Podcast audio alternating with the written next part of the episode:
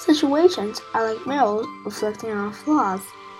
All situations are meant for our spiritual practice, just like a mirror reflecting our own imperfection.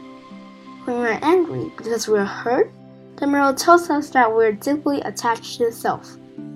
When we are helpless, seeing others suffer, the mirror tells us that our wits and merits are far from being adequate. When we think about giving up fear of challenges ahead, the mirror tells us that our will will not yet be steadfast.